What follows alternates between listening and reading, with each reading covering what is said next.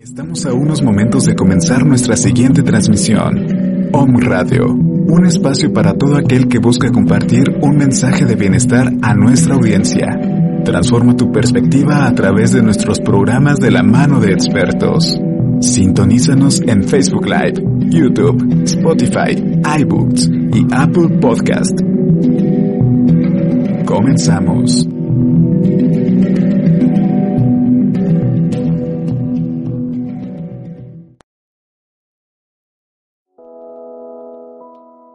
El lenguaje del corazón.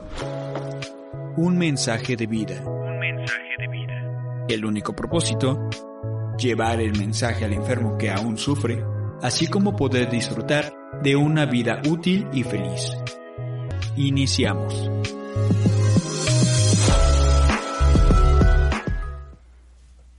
¿Qué tal? ¿Cómo están? Buenas tardes. Los saludamos con gusto desde Home Radio. Este, en nuestro programa de lenguaje del corazón. Hoy nos acompaña nuestro compañero Demian. Lore viene un poco retrasada, pero no ha de tardar en llegar. Eh, vamos a dar inicio a, a este programa con nuestro enunciado de Alcohólicos Anónimos, que a la letra dice, perdón, permítame,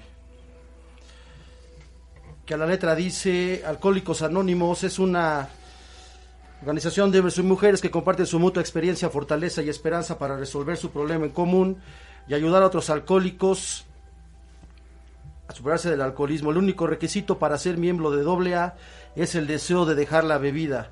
En Alcohólicos Anónimos no se pagan cuotas honorarios, nos mantenemos con nuestras propias contribuciones. Alcohólicos Anónimos no está afiliada a ninguna secta, religión, partido político alguno. No desea ni, ni pretende intervenir en controversias. Para ser miembro de Alcohólicos Anónimos, el único requisito es el deseo de dejar la bebida. Me presento con gusto, mi nombre es Hugo y soy un miembro más de Central Mexicana. Central Mexicana de Servicios Generales de Alcohólicos Anónimos.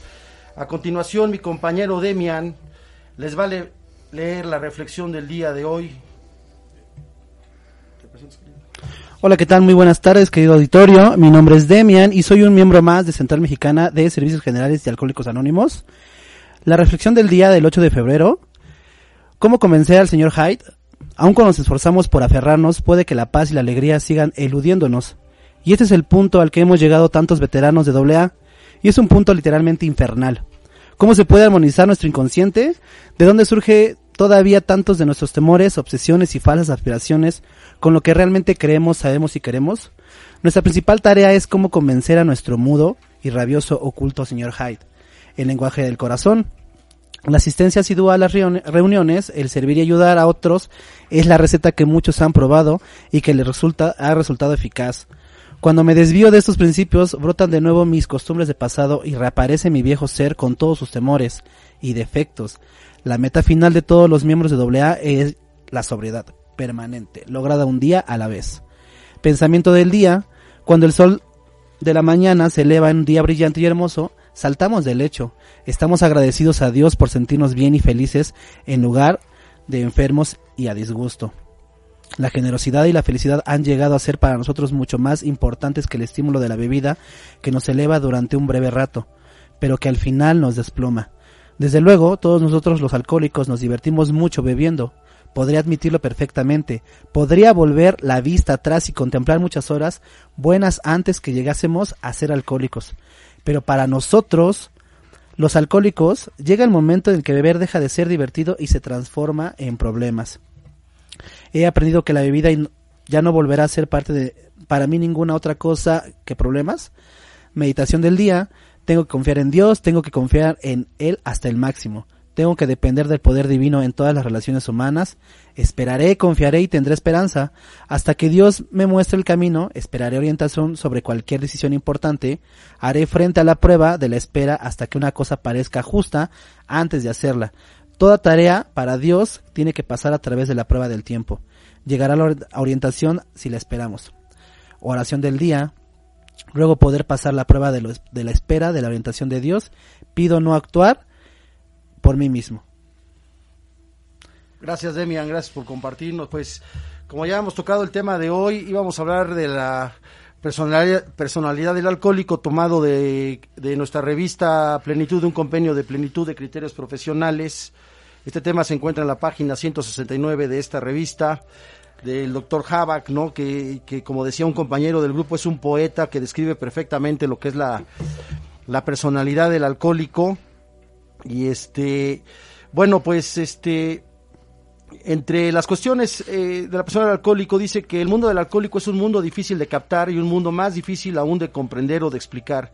Es muy complicado que una persona no alcohólico sea capaz de captarlo como podría hacerlo un alcohólico frente a otro. Ese espejo, ese sincero y auténtico enfrentamiento de dos semejantes. El del alcohólico es un mundo de contradicción y de conflicto, un mundo donde se encuentra siempre lo blanco con lo negro, lo tierno y lo cruel, lo claro y lo difícil.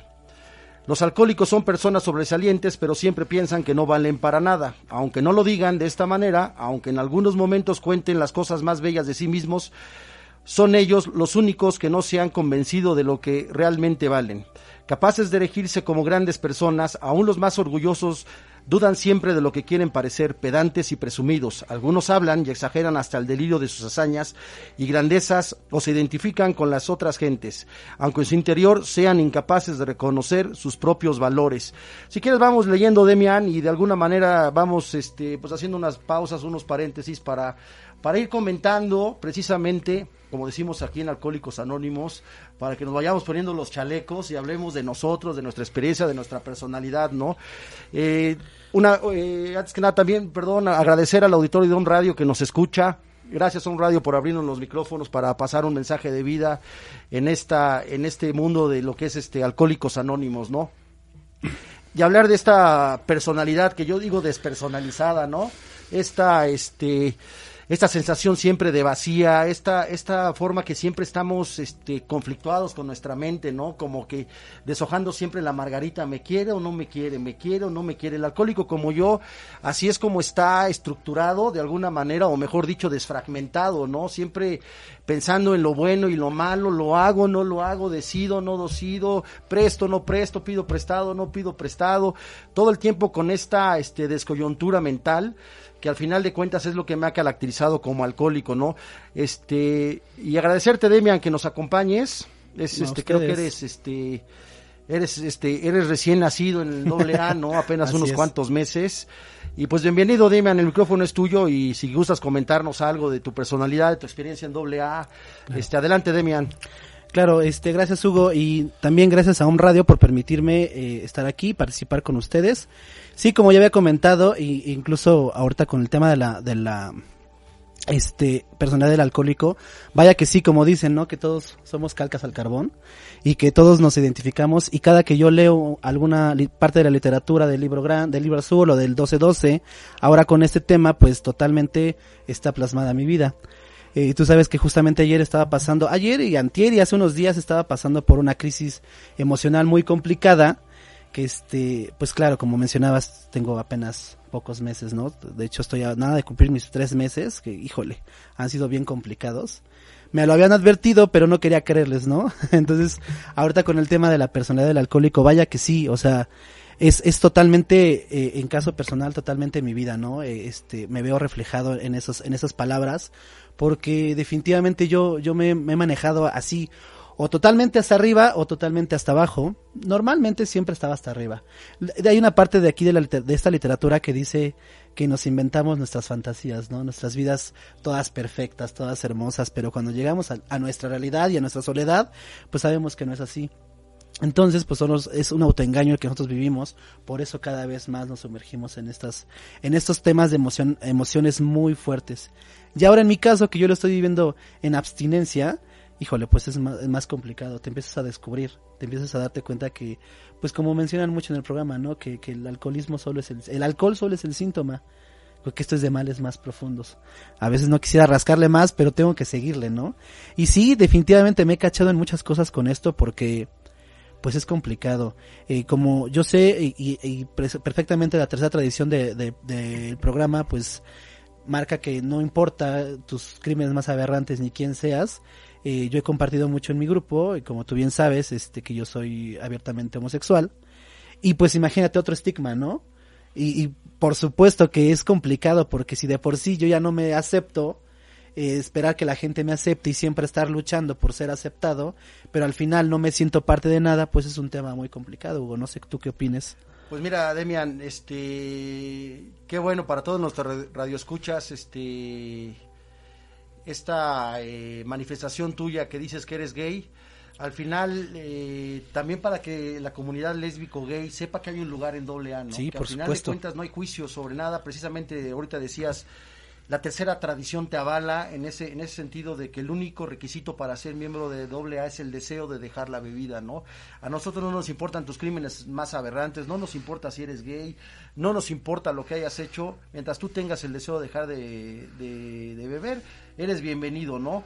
A final de cuentas, fíjate, este, esa tercera tradición, digo, a lo mejor estamos hablando un poco del tema, pero esa tra- tercera tradición, precisamente donde abarca, este, ahora sí que bienvenidos todos caben, ¿no? No importa lo que hayas es. hecho, lo que sea, si eres el presidente de la república o si eres un vagabundo, si eres gay o eres muy macho, de todos modos eres bienvenido, ¿no? Así es. Eres bienvenido en doble A. Y sí, esta personalidad al final, este, bien dice nuestra literatura, ¿no? Infantiloides, pueriles, sensibiloides, hipersensibles, egocéntricos en extremos. Ahí dice el doctor Havak, los alcohólicos somos seres llenos, pero llenos de vacío, ¿no? Sí, De ese claro. de ese vacío que de alguna manera hemos pretendido llenar con, con sueños, con ilusiones, el alcohólico que te habla que ha sustituido ese vacío. Ahorita hablaba de eso, al final vas entendiendo que el vacío es el poder superior, ¿no? Porque mi mamá desde niño me decía, pareces barril sin fondo. Eso decía mi mamá, ¿no? Entonces, ¿cómo, ¿cómo tú ya traes tu, tu personalidad predestinada? Y cuando se cruza con el alcohol, pum, es una bomba hermosa, ¿no? Hace, Claro, hace claro. una bomba hermosa. Ahora sí que hace un match tu egoísmo con el alcoholismo y uta, se- es, es un caos, tu vida se vuelve un caos, por ahí dice la literatura, el señor alcohol tenía unos planes para mí, soñadores diurnos, dice ahí la, literatura de personal alcohólico, ¿no? Jinetes de caballos de madera, héroes de papel, este, viajante de brumas, eh, todo eso que nos va definiendo como alcohólicos, este vacío precisamente, con qué has querido llenar este vacío, ¿no? Entonces al final te vas dando cuenta, bien dijiste ahorita, síntoma de males más profundos, cuáles son esos males, a salud de qué bebías, qué te llevaba a beber, y cuando vas viendo todo este vacío que quisiste llenar de alcohol, muchos de droga, sexo, mujeres, dinero, fama, poder, prestigio, pompa, poderío, de que has querido llenar ese vacío. Y al final te das cuenta que por más que lo quieras llenar de, de muchas cosas, no lo acabas de llenar. ¿no? Así es. No lo acabas de llenar. San Agustín decía una frase que a mí me encanta, que decía, hay que, hay que vaciarse de todo lo que se está lleno para llenarse de todo lo que se está vacío. Y eso es lo que hacemos muchas veces en una catarsis, en un grupo, en una tribuna, ir vaciándonos de todas estas cuestiones que nos llevaron a beber, ¿no? O sea, yo tenía un compañero que me decía, fíjate que voy en la noche en la casa, me voy muy feliz, pero al día siguiente, cuando me voy a trabajar, de repente me doy cuenta y voy llorando en el transporte o en el coche voy llorando. Claro, porque el alcohólico tiene miedo a la vida, a enfrentar el diario vivir. La vida nos queda, el alcohólico siente que la vida le queda grande, ¿no? Somos des- desadaptados sociales, este nos, nos cuesta mucho trabajo confronta- confrontar la vida, este los problemas, precisamente te decía la otra vez, llenos de heridas, ¿no? De las heridas de la infancia, de este abandono, de este, de este rechazo, ¿no? Y la máscara del rechazo, pues al final es la fuga, ser huidizo, ¿no? Este, la máscara, la máscara del abandono, fíjate, la adicción o la dependencia, ¿no? Entonces, somos maternos dependientes, ahí dice el doctor Havak, ¿no? Y por eso dice ahí el, al ser, al- eh, el alcohólico al ser que más ama y al que más odia, es a su madre, ¿no? Y vas viendo todas esas cuestiones, este que nos van nos van identificando pero qué importante es conocerse uno, a uno mismo empezar a conocerse uno mismo porque si no te conoces a ti mismo pues probablemente pases tu vida medio muerto no esa es la verdad las cosas no Y fíjate que ahorita comentabas, Hugo, este, perdón por quitarte la palabra, el, el, ahorita que decías de, de la herida del rechazo, ¿no? Que la característica que yo he descubierto que esa es mi herida más remarcada desde niño, que ha sido este siempre la fuga. Y, y en parte tiene que ver mucho con el tema de mi personalidad. Entonces, siempre, como siempre, incluso te lo platicaba hace días, yo estaba ya por desertar, es decir, ya vamos todo al, al carajo, yo ya no quiero seguir, yo ya no puedo, pero según en, pues en mi locura, ¿no? En mi autoengaño, este, me voy a ir de este grupo porque quiero ir a otro, ¿no? Pero pues es una fuga geográfica, como le llaman, ¿no? Porque dicen, y he leído mucho, que si el problema eres tú, a donde quiera que vayas, vas a llevar ese problema. Fíjate que hubo una parte de esta parte de la personalidad de, de, de la literatura, perdón, que me encantó mucho y me, me, me, hice mucho match, ¿sabes? Porque dice, eh, son seres llenos de vacío, son hombres llenos, pero llenos de vacío. Porque es incapaz de poseer y de poseerse, porque son ansiosos y hambrientos, siempre insatisfechos como un algo que no tiene principio ni final, vacío de reconocimiento, vacío de alguien vacío de sí, y llenos de vacío, viven tratando de llenarlo en forma vaciosa y compulsiva, sin medida con la ilusión, con el alcohol. Y bueno, en mi caso está de más decirlo, ¿no? O sea, desde antes que yo conociera, bueno, yo conocía desde hace muchos años el alcohol, pero me consideraba un bebedor social, porque lo era. Pero sí siempre con esa personalidad de querer siempre más, siempre el reconocimiento y siempre las luces y el reflector, como he comentado mucho con ustedes, mis compañeros, que pues eh, en parte de mi vida cotidiana pues yo soy bailarín. Entonces estoy acostumbrado a, ya sabes, a bombo, platillos, pa- eh, alfombras, luces, eh, pues siempre queriendo, queriendo más. Y ese es uno de los grandes problemas que, bueno, para mí, o sea, fue el que detonó, ¿no? Y, y, y si te va bien, fe- eh, festejas, y si te va mal, bebes, y si para todo, siempre empezó a ser el señor alcohol. Y esta parte del vacío, vaya que sí me, me, me hace mucho match porque, porque definitivamente soy yo, lleno de vacío, ¿no? Esperando y pidiéndole un poder superior de verdad que, que, que empiece a llenarse ese vacío espiritualmente, ¿no? Sí, y, y como esto que nombras del vacío, al final pues hago puente contigo en ese sentido, ¿no? Y como precisamente un compañero comentaba eso muchas veces, ¿no? Cómo el vacío siendo vacío puede doler tanto, ¿no? Así es. Cómo el vacío siendo vacío puede doler tanto. Ya va llegando mi amiga Lore, bienvenida Lore. Bienvenida, Lore. Nadie llega tarde al presente, mi querida Lore. ya estamos tocando aquí el tema de la personalidad del alcohólico en lo que te acomodas. Entonces te digo, sí, ese, ese vacío que al final hemos, hemos toda la vida queriéndolo llenar de, de- de cosas externas, Así es. de cosas externas, ¿no? Al final de cuentas, te digo, ahorita que decías tú de, de- esta constante fuga en la que vive un, en, en un alcohólico como yo, este, esta herida del rechazo que hace que siempre quiera fugarme. Y, y- te decía el, el sábado que platicábamos, te decía eso, ¿no? El, el rechazo se alimenta al final del rechazo, ¿no? Pero al final el es el rechazo a uno mismo, ¿no? Mientras tú no te aceptes, precisamente es el primer paso de nosotros, la aceptación y la admisión de un problema, ¿no? Mientras no hay aceptación en tu vida, difícilmente podrás corregir un, un, este, un problema, ¿no? Apenas leía eso de, de, al final, si tú no puedes aceptar, decía, bueno, si no puedes aceptar tu enfermedad, pues entonces ama tu enfermedad y a lo mejor tengas que morir como Nicolas Cage en Adiós a Las Vegas, amando esta enfermedad, ¿no? Que yo cuando bebía decía, ese es mi ídolo, ¿no? Yo quiero morir como él, como los héroes, como los héroes así, tirado, tirado en una calle, este, decía, empeñando los relojes y todo, y este es mi héroe, pero entonces ama tu enfermedad, ¿no? Y si no la, si, no- si no la quieres aceptar y no la puedes amar, decía el escritor, entonces el tercer paso es acepta las consecuencias y vívelas y aprende de la experiencia, ¿no? No, y aparte, ¿sabes qué? Perdón, comentabas, ahorita lo que, con lo que comentas, y justo que llegó la compañera Lorena, este, ayer de- de- dijo una palabra muy bonita, que dicen, dicen, decimos en el grupo, no la perla. Y dice, a mí me vale a lo que piense la gente de allá afuera. Yo sé que los de aquí me aman y me quieren y me aceptan. Porque ellos se aman, se quieren y se aceptan. Y yo dije, tómala. Por si, por si no, te, no la entendiste así. Y yo, ay, sí, sí te amo, ¿no? Bienvenido, bienvenido al programa. ¿eh? Al programa que desprograma, ¿eh? Porque Claro. yo creo que es un programa que Programa desprograma. que desprograma. O sea, es un programa que está diseñado para desprogramar tu ego, ¿no? Sí, Yo te decía totalmente. ayer, si el programa no te está doliendo es que no lo estás practicando. Porque al final es un programa que está hecho para derrotar al ego. Al final está hecho precisamente para, o sea, eh, eh, doctor Havak describe eh, perfectamente de una manera poética la personalidad del alcohólico, muy poética. sí, pero al final Lore es una parte así como hasta parece dramática, ¿no? Parece un melodrama y cuando lo lees dices, sí es cierto todo lo que dice él, ¿no? Pero también hay una solución.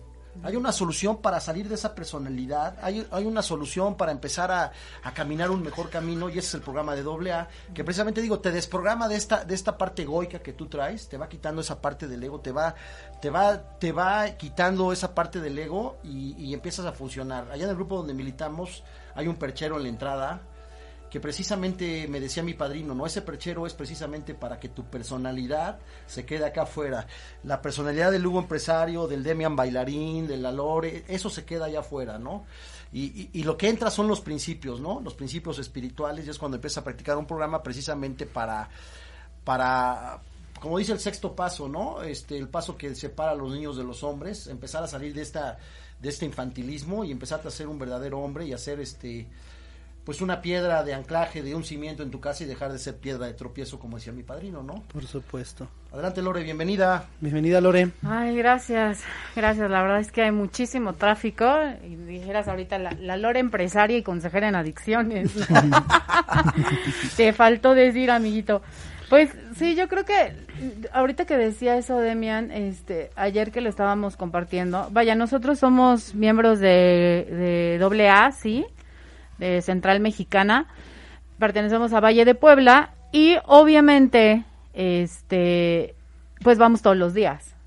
Hugo tiene 16 años, Demian tiene apenas tres meses. Tres mesecitos. Tres mesecitos, es un bebé y yo apenas voy a cumplir ocho meses en mayo, si Dios me lo permite, ¿no? Entonces, ocho años. Entonces, qué bárbara, qué pequeña.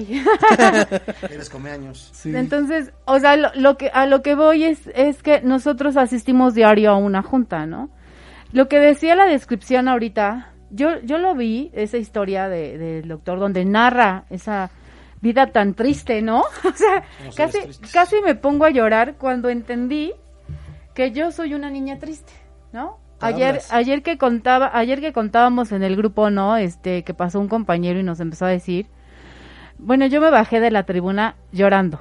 O sea, no pude, no lloré, no por ego, pero recordé mi historia del pasado, ¿no? Y decía, es que beben por ser unas personajes tristes, melancólicos, en extremo, me imagino, ¿no? Es como yo lo entendí, a lo mejor estoy mal y ustedes me van a decir, pero decía ahí melancólico, triste, ¿no? Yo, yo hasta dije, no, no, esa soy yo. Yo estaba otra vez casi, casi a punto de llorar leyendo la literatura de cómo el doctor nos percibe a nosotros, ¿no?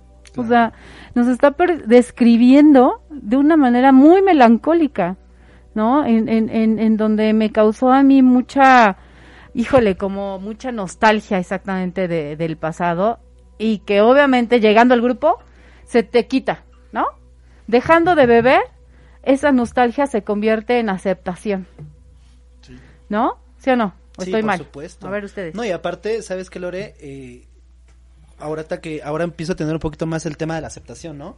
Porque es fácil, yo digo, sí, sí, ya acepté que, que, tengo un problema con el alcohol, sí, ya acepté y estoy aquí con todas las ganas, pero ahorita que he estado viviendo todo este tipo de, de, de situaciones emocionales, sí me doy cuenta que hay mucha falta de aceptación, ¿no? Digo, la empiezo otra vez de agarrar y me regreso al primer paso, ¿no? De la, de la literatura, porque sí es complicado, o sea, digo, eh, veo a los compañeros como, como tú de 16 años, Lore de 8, y digo, si están tronados, si pudieron, porque yo no, ¿verdad?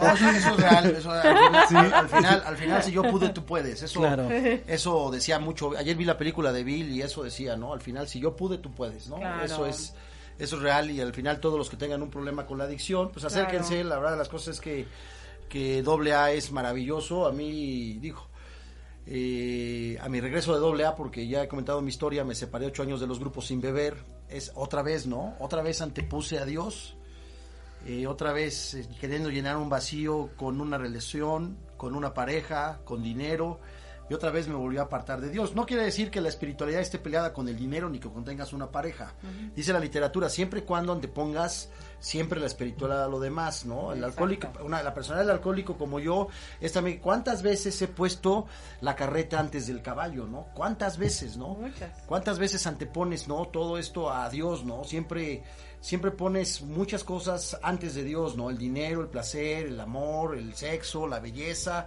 antes que Dios. Y ahí están las consecuencias, ¿no? Yo, yo por la gracia de Dios, pues no volví a beber nunca, no he vuelto a beber, digo, no, na, nadie está salvo, bien lo sabes, Lore. Hemos visto padrinos caer de 40 años, de muchos años, ¿no? Entonces... De 11. De 11 también. Claro. También este, el doctor Havak habla de la compasión del alcohólico.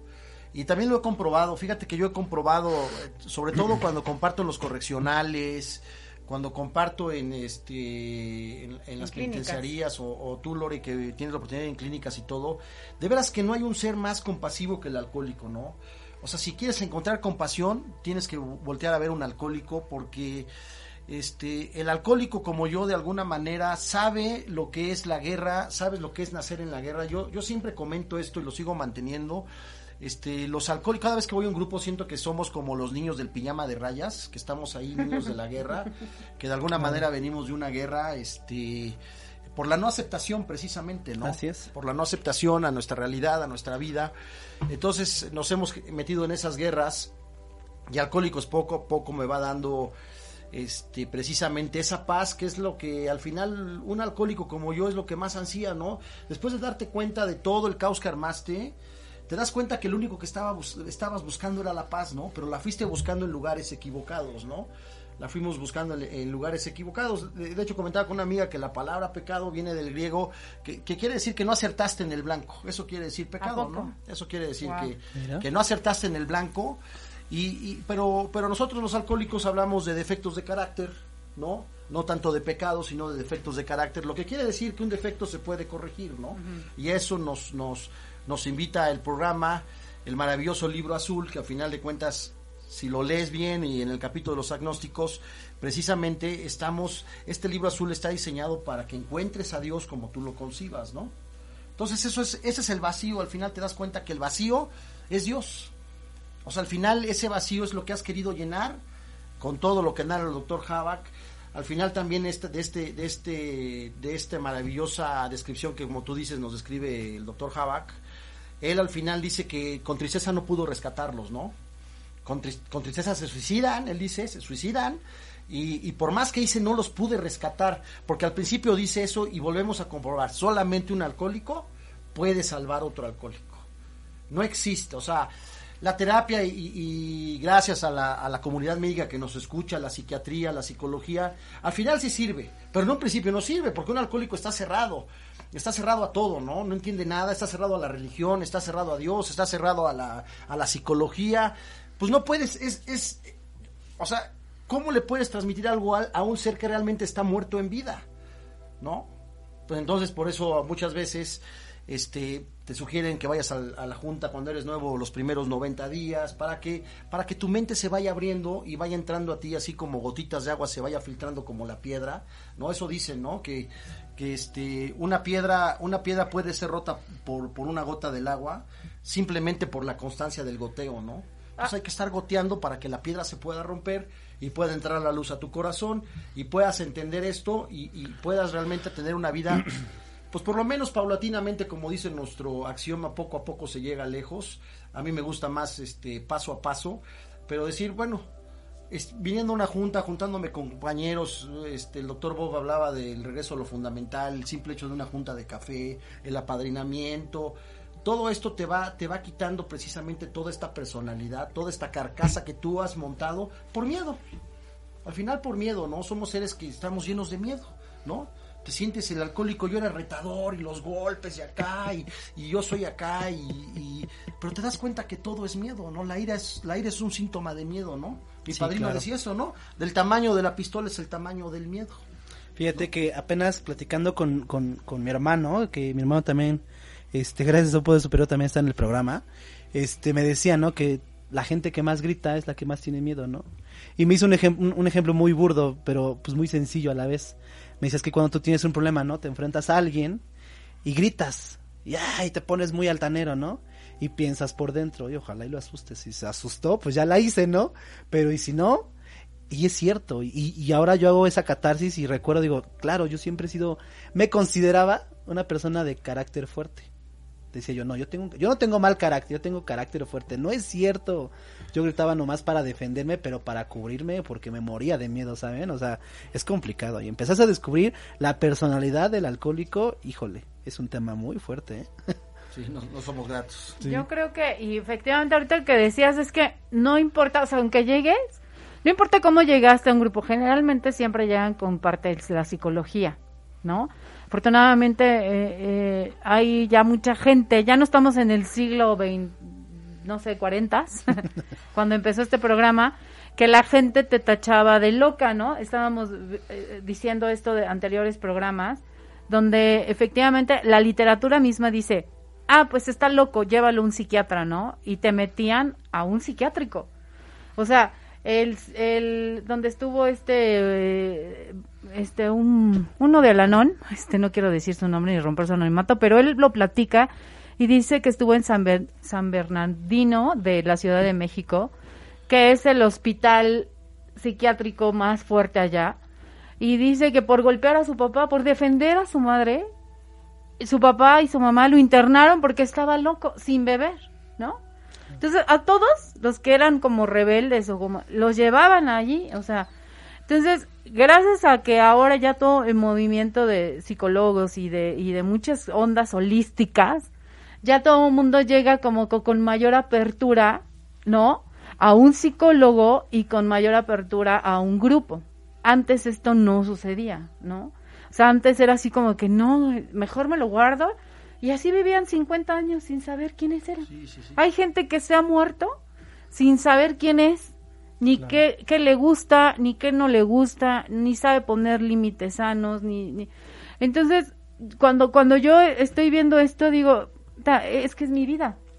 O sea, él está narrando todo lo que, lo que yo sucedí, o sea, lo que me sucedió o me acontece cada vez que yo bebía.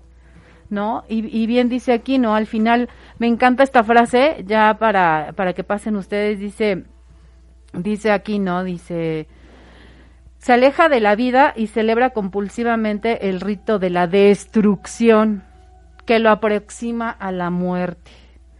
Persiguió por sus sueños de amor y hor- horrendos de- delirios, va transitando ante nosotros como un espectador y un espectáculo. Claro. Puta. la piel, ¿no? No, no, no, yo ayer estaba, que híjole, así yo dije, no, qué buen programa. Por eso dije, aunque sea tarde, pero llego. Sí, no, no. Ah, bueno, ya te dije, nadie llega tarde al presente, así es precisamente, ¿no? Es lo que me ha enseñado doble A, tratar de ir aceptando el presente constantemente, ¿no?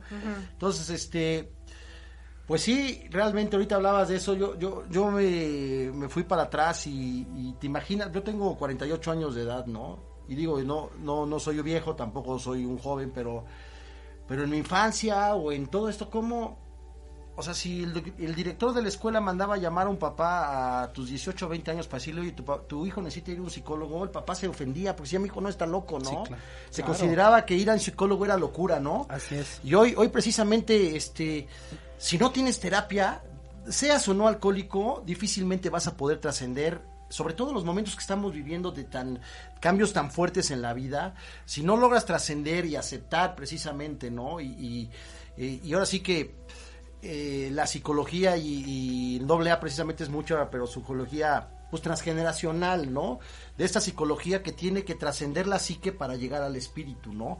De entrada, la psicología, yo entiendo, para mí, ¿para qué sirve? Para identificar nuestro ego, ¿no? Para eso sirve la psicología, para que podamos identificar este ego, pero espiritualidad sirve precisamente para ir derrotando ese ego, para irlo cambiando, para irlo destruyendo, para darte cuenta de qué, de qué egoicos somos, ¿no? Es, es, es- ese yo o ese mí, siempre, ahorita lo comentaba en junta, eso siempre, eh, siempre digo, ¿no? Si le roban el coche al vecino no pasa nada, pero si me lo roban a mí, ¿por Sí qué a mí, no? ¿Por qué a mí? Entonces te das cuenta de lo egoico que eres, ¿no? O sea, te vas dando cuenta de a lo mejor asesinan a una persona o secuestran a eh, este tema de los feminicidios, secuestran a una mujer y, y no pasa nada, pero secuestran a mi hijo, ah, entonces se arma una guerra, ¿no? ¿Por qué a mí? ¿Por qué mi hijo? ¿Por qué mi hija, no? Entonces te vas dando cuenta que que somos egoicos, claro, a, a diferencia de los de, de las personas comunes, normales, los alcohólicos somos egocéntricos en extremo, ¿no? Nos cuesta mucho trabajo estar en medio. La misma literatura dice nunca seremos blancos como la nieve y un padrino le agregó ni negros como el carbón, ¿no? Se trata de estar de estar en medio, ¿no? Transitar en medio el camino, ¿no? Y lo que dice ahí rápido, nada más para que ya pase Demian, dice ahí, sufrimiento, ¿no? O así como que lo mar- melancolía, este, tristeza, eso es ego. Eh, claro. Es ego, porque piensas que eres el que más ha sufrido y el que toda la vida ha sufrido y el que siempre. Y me da gusto que esté aquí Demian porque tiene muy poquito tiempo, pero esto habla de que él se está comprometiendo. Porque he invitado a muchos compañeros que tienen más tiempo y no quieren venir.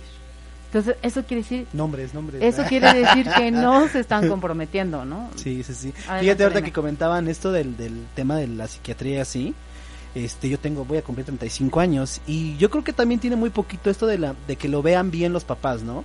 Porque yo cuando estaba en primaria, igual siempre fui un chavito, pues ya sabes la personalidad, ¿no? Siempre eh, hiperactivo y brincaba y corría, pero era muy aplicado, pero hacía yo relajo con la maestra y, y ya sabes. Entonces hablaron un día, eh, mi maestra habló con mis papás, digo, ¿sabe qué? Es que ya vamos a, a llevar a, al hijo con, con a terapia, ¿no? Aquí con la psicóloga de la escuela. Mi papá, ya les he platicado de él, ¿no? O sea, fue el primero que se puso así de, no, pero ¿por qué? Pues que estás loco, pues que estás mal. Y lo único que podía hacer él era, este, pues quizás hasta golpearme, ¿no? Porque pues me portaba mal, porque eso era, era indicio de que yo estaba haciendo malas cosas, ¿no? Fíjense, ahora pienso y haciendo un poquito de catarsis, que quizás si, si yo me hubieran tratado, hubiera yo tomado una terapia desde niño, quizás se hubieran remediado muchas cosas. ¿No? O sea, como eh, apenas he compartido Es que correcto. pues yo sufrí de, de- eh, en mi niñez un, un abuso sexual y quizás se hubiera sabido desde el principio desde y no dejar que pasaran 20 hermosos años de sufrimiento y dolor que, que- que- y llegar hasta este punto, ¿no? Digo, la verdad es que yo recuerdo una frase que habías dicho, ayúdame para no perderme, Hugo, cuando mm, estuve en mi junta de información, que compartiste que todas las personas, las personas que, se, que, que tienen como que se portan mal es porque están destinadas a hacer algo bueno. No recuerdo bien cómo era la frase que hiciste, pero me marcó mucho, ¿sabes? O sea, porque eh, me eh, dabas a entender como de, ya tipo, este, San Francisco de Asís, ¿no? O sea, primero hizo su relajo y ya después se volvió santo, ¿no? Digo, no voy a ser un santo, pero me gustó mucho eso, que tenemos que sufrir primero para después poder regresar y, y estar más, este, llenos espiritualmente, ¿no? Pues no recuerdo mucho, pero por ahí ha de ir que al final el, el grupo siempre dicen que el dolor es la base angular del crecimiento, ¿no? Ahorita caminando a un radio, te comentaba eso, ¿no? Este, vas entendiendo al paso de los años que todo, que toda victoria humana es un fracaso espiritual Así es. y que todo fracaso humano es una es un triunfo del espíritu, ¿no? Eh, para nosotros los alcohólicos o para mí por lo menos este a base y dice la literatura, ¿no? Nuestra literatura está es- escrita a base de dolorosas experiencias, ¿no? ¿Qué necesidad tendría de buscar a Dios un ser que le está yendo bien? Así es. ¿Qué necesidad tendría un ser de buscar a Dios si, si cree que, que todo es felicidad, armonía, que todo no tendría ningún ningún este sentido eh, buscar eh, buscar a Dios, ¿no? Ayer ayer precisamente como dato curioso, ayer después del Super Bowl, cuando ves a los dos corebacks, eh, el victorioso y el derrotado, te das cuenta, bueno, cuando ya estás en esos caminos, te das cuenta que el que gana es el que pierde. ¿no? Seguramente él se conecta más en su espíritu porque la derrota eso lo lleva, ¿no? La victoria es pomposa y es, y, al- y aparte era un alcohólico, bueno, no, no estoy hablando de, de- del coreback, pero un alcohólico como yo y Bill lo decía, ¿no? El éxito es un, es un vino sutil.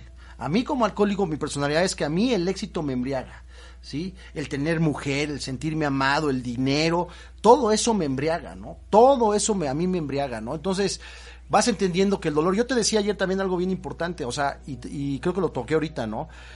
Este, te felicito porque estás practicando, estás realmente entrando a un programa, porque el despertar espiritual no es grato, ¿no? El despertar espiritual no es grato, es más, el despertar espiritual duele. Duele porque precisamente estás derrotando al ego, ¿no? Estás despojándote de ese Demian que creías que ser. Al final yo voy viendo al, al paso de los años del programa que todo lo que creía que me definía no me define, ¿no? como ser humano, ¿no? Tú dices, ah, es que soy Hugo papá, Hugo empresario, Hugo el deudor, Hugo esto, eso no me define. Eso no me define, ¿no? Eso no me define. Entonces, eso que yo creía que me definía, ese, pues, ¿cómo decir? Ese disfraz que me puse, doble A te lo va quitando poco a poco, ¿no? Doble A te lo va quitando poco a poco y entonces duele, ¿no? Duele porque a final de cuentas siempre he querido hacer mi voluntad. Ahora sí que hago lo que quiero, cuando quiero, como quiero y a la hora que quiero. Y si no, no lo quiero, quieranme y consiéntanme. Entonces ahora al final me van dando cuenta que no, no, ahora sí que los chiles, como dicen doble A, no son a mi gusto, ¿no? Exacto. no son a mi gusto, pero mi personalidad egocéntrica siempre ha querido ser ese niño, ¿no? Ese niño que ha querido llamar la atención, ese niño que eh, sobresalir. Yo crecí con cinco hermanos, bueno, la más chica, este, pues ya, ya casi no me tocó en ese periodo, pero este, eso de entrada te das cuenta de que te trajo un mundo a competir, cabrón, ¿no? De entrada a competir por el amor de tus padres, ¿no? De querer ser el... ¿Y por qué quieres más a mi hermana que a mí? Y a lo mejor no pasó, pero como yo soy egocéntrico y soy hipersensible, que es parte de mi personalidad, pues al final, este, ¿por qué quieres más a mi hermana que a mí, no? y siempre echando lo que tú decías, ¿no? En Alcohólicos Anónimos me han quitado este papel de víctima, ¿no? Me han quitado este papel de víctima, de señalar, de creer que todo mundo tiene la culpa de mi vida, de todo mundo me hizo esto, ¿por qué haces esto? ¿Por qué mi papá acá? ¿Por qué mi mamá? ¿Por qué mis hermanos? y dejas de ser víctima que el mundo que ves y precisamente yo siempre digo, esa es la profundidad de nuestro legado de la responsabilidad, donde ya te empiezan a decir, aquí no hay culpables y yo soy responsable, Claro. ¿no? Responsabilidad, habilidad de responderle a la vida. Y lo que, lo, lo que decía, perdón, eh, Hugo, que te interrumpa un poco, pero lo que decía e- es, eh, en la literatura está escrito, Demian, ¿no? Este, la piedra angular del crecimiento, ¿no? Es este, parte de la recuperación, ¿no? O sea, si no derrotas, si no, si no se sufre, ¿no? Dentro de lo que cabe, o sea, existe el sufrimiento y el dolor, ¿no? El dolor siempre va a existir, pero tú eliges si lo sufres o lo vives con una con otra actitud, ¿no? Sí, claro. Porque la personalidad decía aquí él, ¿no? La personalidad de nosotros somos hipersensibles, ¿no? Nos gusta todo exigentes. Decía también ahí, somos exigentes del amor, donde hay un vacío, ni siquiera hacia, ni siquiera hay un amor a nosotros mismos. Porque si hubiera amor de una persona, no bebe ni se droga. Es real. Así es. O sea, y hablo mucho, diferencio mucho, pero a mí todas son drogas, ¿no? Nada más que el alcohol es una droga líquida y legal, ¿no? O sea, bien vista socialmente, pero al final y al cabo es una droga. Y la cárcel está llena de gente que ha hecho, eh, bajo las influencias del alcohol, ha hecho muchísimas cosas que lo han orillado a la- estas gradas de la locura, ¿no? sí, claro. hacer un acto de locura. Y dice aquí, ¿no? Somos, tenemos un vacío que ni siquiera los padres ni las relaciones han podido llenar. Por eso siempre la pregunta de, ¿me amas? ¿No? O sea, y aunque te amaran, aunque te amaran, si tuvieras un harem de mujeres, ¿no? En su caso, o un harem de hombres en nuestro caso, de todos modos sentiríamos ese vacío y pensamos haberlo llenado con sustancia líquida legal, que para mí es una droga también el alcohol, o con sustancias sólidas ilegales, ¿no? Piensas que con eso ya lo llenaste. Y es vacío llenar con otro vacío. O sea, me encantó. La verdad es que esta literatura, no sé a ustedes, pero a mí me estremeció el alma cuando le estaba yo leyendo, ¿no? Es muy, muy Como buena. que concienzudamente, ¿no? A mí me encantó. Fíjate, ahorita que mencionabas, Lore, este, pues sí, es bien cierto, ¿no? El, el tema de, en mi caso, de, de, de- dijera, ¿no? En el, en el programa, hacer el cuarto y quinto paso a todos, menos a mí mismo, ¿no? Y yo decía, pero ¿por qué se, a qué se refieren con eso? Porque yo siempre que, que me- digo, todavía trato, y lucho con eso, ¿verdad? De, de subir y quejarme, decir, bueno, es que yo hice, pero lo hice por esto, ¿no? O sea, de, que sea, que sea, exacto, dejar de justificarme aún, o sea, cuesta, aún me cuesta, y, y ahora eh, poco a poco he ido trabajando el tema de, pues si la riego y, y cometí un error, pues pedir disculpas, pero pedir disculpas honestas, ¿sabes? O sea, es decir, si sabes que hubo, me equivoqué, discúlpame. Pero ya sin el, pero es que también tú me hiciste, porque entonces, pues vale gorro, no pasa, no, no, o sea, es como lo mismo, sí. Entonces, me he dado cuenta que, que a- ahorita después de que hemos estado platicando estos días que, que tuve mi crisis, este, me he cachado en muchas cosas y, y es, mira, no me latigueo ni me victimizo, pero es triste darte cuenta que toda mi vida funcioné así. Manipulador, chantajista, que, que si, veía que no, no funcionaban cuando era yo enérgico, fuerte, con mi carácter fuerte según esto, pues entonces decía yo, no, pero de que lo hacen, lo hacen. Entonces pasaba al otro extremo, decir, pero es que pobrecito de mí, cómo sufro, y es que nadie me quiere. Y tan mi, mi frase tan trillada, ¿no? Decir, es porque soy negro, ¿no? y, a- y aparte creo que yo siempre he dicho, y, Sí, la- y- y he dicho muy, he dicho muy, según muy abiertamente de, de mi homosexualidad. Y yo digo, no, pero si yo estoy súper aceptado y, y- quizás sí, pero en el fondo creo que no, porque me, me preocupo por lo que digan los demás de por qué si ando con un arete, que porque si uso un- una blusa larga, que porque, o sea, me preocupa, la gente a lo mejor ni me nota, ni se da cuenta, ¿no? Pero yo soy el que digo, híjole, que pensarán que, que me veo muy, pues muy afeminado, yo qué sé, ¿no? Entonces, hoy voy descubriendo, y justo en este momento, primicia a un radio, este, sí, de verdad, o sea, creo que al final, o sea, ni siquiera yo me he aceptado. Entonces, he vivido una vida totalmente, pues, descoyuntada, ¿no? Y poco a poco irla descubriendo. Sí, precisamente eh, todo lo que comentas, Demian, al final, precisamente toda esta, la- el mundo de ilusión del alcohólico, dice nuestra literatura, ilusionistas en bancarrota, Bancarrota. ¿no? Toda esta ilusión que hemos construido de nuestra vida, precisamente todo este programa está diseñado y está hecho para el despertar espiritual, para que despiertes a la realidad, ¿no? Para que para que te vayas dando cuenta de, de realmente precisamente quién eres, te empieces a conocer a ti mismo, ¿no?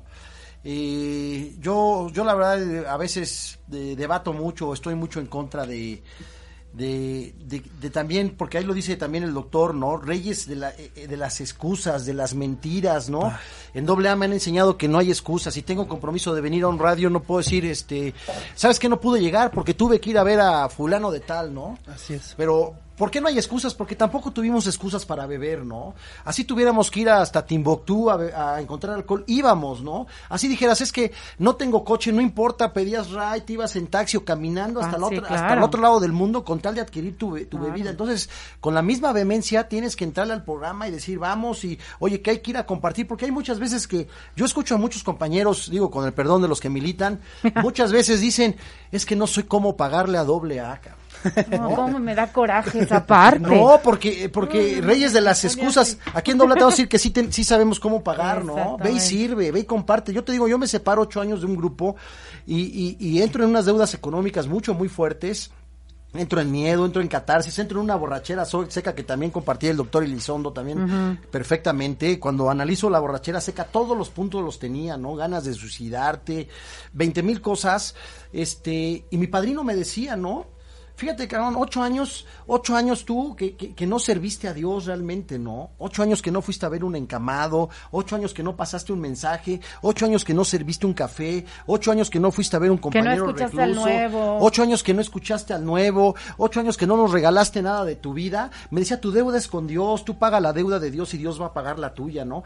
Entonces, este, y así es como precisamente en Alcohólicos Anónimos, este, me han enseñado mucho eso. El, el, el, servicio San Francisco de Asís decía eso, es más fácil consolar que ser consolado. Hoy en el grupo está asistiendo un compañero que lamentablemente falleció su hijo y, y, lo ves con esa fortaleza y esa entereza y dices, a mí me regalas mucho, ¿no? Porque porque eh, estás acá eh, por tu voluntad, sabiendo que es el camino y generalmente cuando un alcohólico como yo eh, existen este adversidades en mi vida, momentos oscuros, momentos negros, ¿qué, qué hago? Separarme, separarme y tienes que hacer todo lo contrario. Un me decías que me sentía mal, pues es cuando más debes de venir al grupo, ¿no? Regálanos tu dolor, regálanos tu experiencia, porque al final de cuentas, cuando Cristo dijo carga tu cruz y sígueme, él decía carga tu experiencia y sígueme. Y al final, al final, este, el tesoro de un alcohólico es su experiencia, me decía una madrina, ¿no? El tesoro de un alcohólico es la experiencia. Ven y regálanos tu experiencia, compartimos nuestra mutua experiencia, fortaleza y esperanza para resolver nuestro, nuestro problema en común. Ven y regálanos todo tu dolor y tu sufrimiento para que entre todos te, te ayudemos a cargar tu cruz y no la cargues solo, ¿no? Entonces, este, es maravilloso pertenecer al, a- a- al grupo de doble A. Sí. Hoy, hoy al final acabas agradeciendo, yo, yo la verdad acabo agradeciendo mi alcoholismo, porque precisamente gracias a esta adicción yo eh, logré tocar este eh, fondo eh, para el alcohólico precisamente San Juan de la Cruz eso que decía San Juan de la Cruz decía eso no Eh, la noche oscura. Y los alcohólicos generalmente atravesamos nuestra noche oscura no esa noche que te llega te lleva de nuevo a vivir a abrir los ojos respirar decir estoy vivo por la gracia de Dios porque la verdad ayer ayer fui fui a ver el partido a casa de un hermano que vive ahí cerca de San Miguel, donde, donde está ahí junto, junto Lomas a- del Mar, Moquito sección.